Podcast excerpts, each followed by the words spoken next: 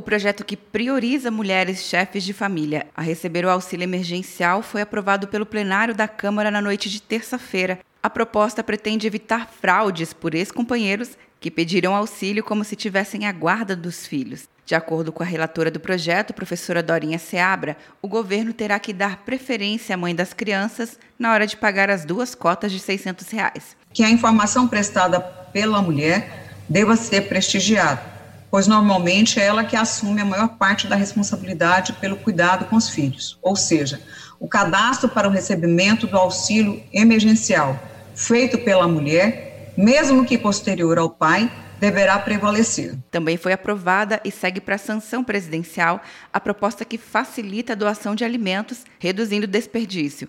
O texto incentiva empresas a doarem alimentos e refeições que sobraram para pessoas, famílias ou grupos em situação de vulnerabilidade. O projeto prevê que os doadores só podem ser responsabilizados na esfera penal se for comprovada a intenção de causar danos à saúde de quem recebeu a doação. Quer um ano sem mensalidade para passar direto em pedágios e estacionamentos? Peça a Veloy agora e dê tchau pras filas. Você ativa a tag, adiciona veículos, controla tudo pelo aplicativo e não paga mensalidade por um ano. É por tempo limitado. Não perca. Veloy. Piscou, passou. De Brasília, Luciana Castro.